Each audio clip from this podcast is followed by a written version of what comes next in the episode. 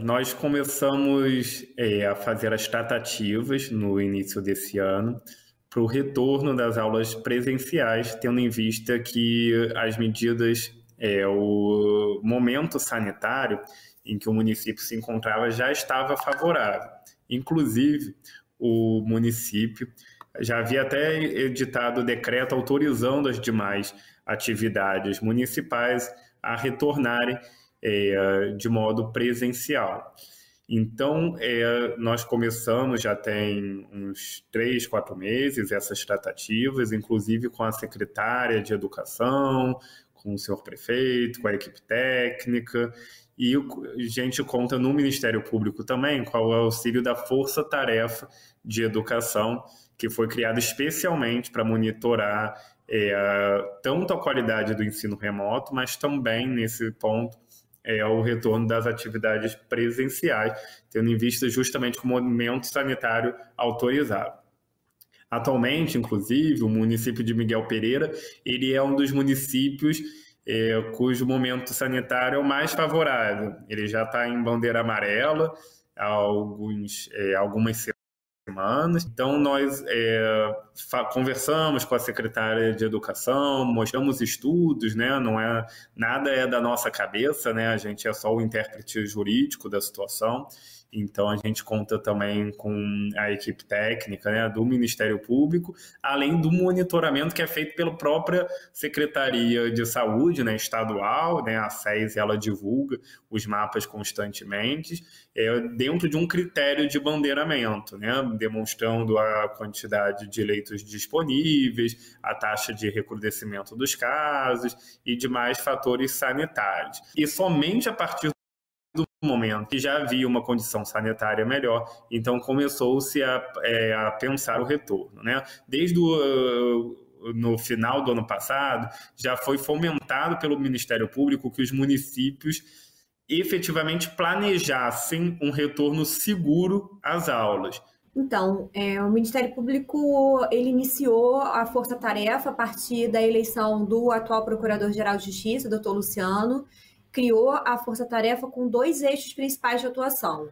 Um eixo destinado ao fomento e planejamento das atividades presenciais no âmbito da educação, ou seja, conforme a pandemia fosse evoluindo, né, passado já um ano da pandemia, a necessidade do retorno ao ambiente presencial e também um retorno para o ambiente presencial de forma segura, considerando as bandeiras epidemiológicas e todas as necessidades de adequação que a pandemia impôs às diversas atividades e educação dentre elas, e com isso a manutenção de um ensino híbrido, porque há previsão na legislação para que o retorno às atividades presenciais necessite de uma autorização dos pais responsáveis pelos alunos menores de idade, dos maiores de idade também fica facultado a, a livre escolha, e então a necessidade do fomento de uma qualidade maior do ensino remoto, que a pandemia foi muito é, pegou a todos de surpresa e teve a necessidade de que esse ensino remoto acabasse sendo implementado muito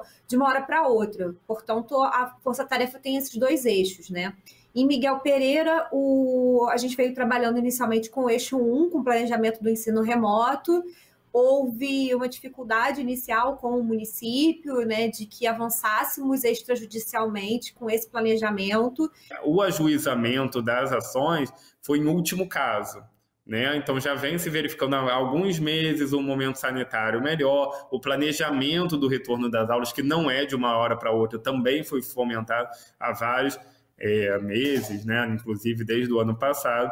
Então havia uma certa resistência, não de nunca retomar, mas havia uma certa lentidão de efetivar esse processo de retomada, né? Então verificada a bandeira amarela em mais de uma semana, né, que um, como o município de Miguel Pereira vem enfrentando, a gente achou por bem é, fazer o ajuizamento de, da ação para que que o município seja obrigado a proporcionar é, o ensino letivo de forma presencial, tendo em vista que as medidas sanitárias elas já são favoráveis.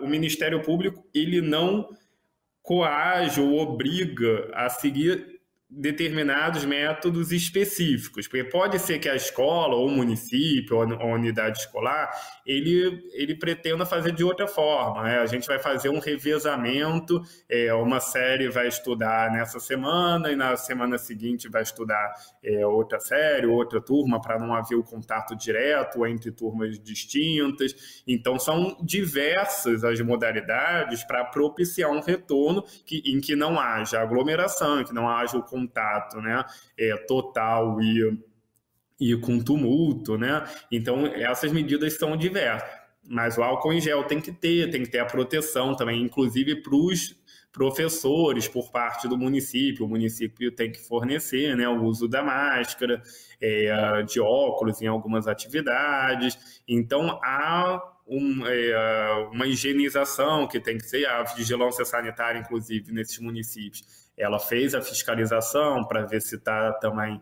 é, enfim, se as medidas sanitárias elas estão sendo levadas adiante. Então, o retorno seguro ele é muito importante, né? Não é um retorno a qualquer custo. O retorno seguro ele é importante. Tem as medidas, né, que são de senso comum, inclusive instituídas pela própria OMS, e tem as medidas que o município pode fazer, que podem se diferenciar, principalmente nessa questão de é, de revezamento, ou qual aluno pode voltar, qual aluno não pode. Mas como dever do Estado e dever do município de proporcionar o ensino, né, cada um no seu grau de atribuição, eles têm que proporcionar e dentro dessas medidas sanitárias que são fiscalizadas e são acompanhadas também por parte do Ministério Público. No município de Miguel Pereira, é, os nossos pedidos eles foram diversos, né, inclusive com retorno imediato em razão da, do bandeiramento amarelo, e uh, é uma obrigação. O município ele é obrigado a cumprir sob pena de multa. Né? Foi instituída uma multa diária no valor de 5 mil reais, então o município ele. Ele deve cumprir sob pena de multa nesse primeiro momento. E há outras medidas coercitivas, né? A gente não pode pegar a mão do gestor e assinar um decreto, né, ou botar as crianças na escola, mas são medidas coercitivas juridicamente viáveis que são utilizadas para que efetivamente haja o retorno. Em Miguel Pereira foi proferida a decisão pela vara única da comarca de Miguel Pereira, concedendo prazo de sete dias para que houvesse o retorno das aulas. Então, esses prazos contam sempre a partir da intimação. A gente ainda não tem ciência com relação a essa intimação e com relação ao prazo efetivo. Em Vassouras, o MPRJ obteve decisão para que o município adote as medidas sanitárias necessárias para o retorno às atividades escolares. Houve reuniões diversas, todas são gravadas, publicizadas, com a secretária, a senhora secretária municipal de educação, com diversos setores também, tanto da gestão pública quanto também os conselhos municipais, né, que fazem parte da, das tratativas e do planejamento relacionados ao retorno. Então, tudo isso foi feito, também foi sendo verificado.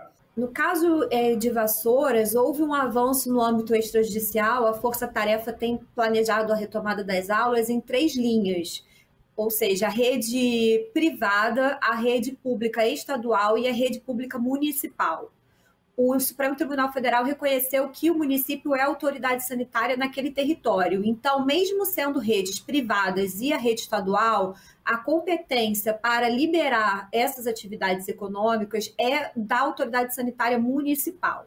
Então, a gente vem trabalhando com os municípios em relação a esses três planos, porque, na visão do Ministério Público, as três redes devem voltar a funcionar no mesmo momento, evitando com isso que haja desigualdade entre os munícipes, entre os alunos e na oferta do próprio serviço educacional.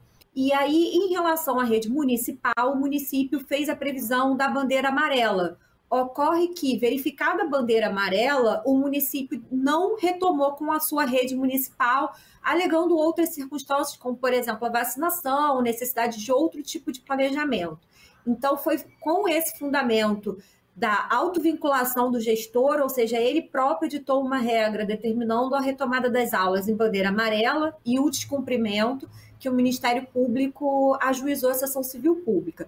O município de Vassouras também está em planejamento, né, para um dia voltar, né? Ninguém é, afirma que não vai voltar com a educação, mas também é um processo lento, inclusive de desrespeito ao decreto que, que editou, que dispunha ao retorno no bandeiramento. Né? A gente se apega ao bandeiramento porque a bandeira não é só uma coloração. Né? Dentro da bandeira há diversos critérios que já te, se utilizam é, desses critérios sanitários né, pelos especialistas, pelos peritos que se utilizam desses, desses critérios e que indicam se aquela região, se aquele município está num momento sanitário mais favorável ou desfavorável.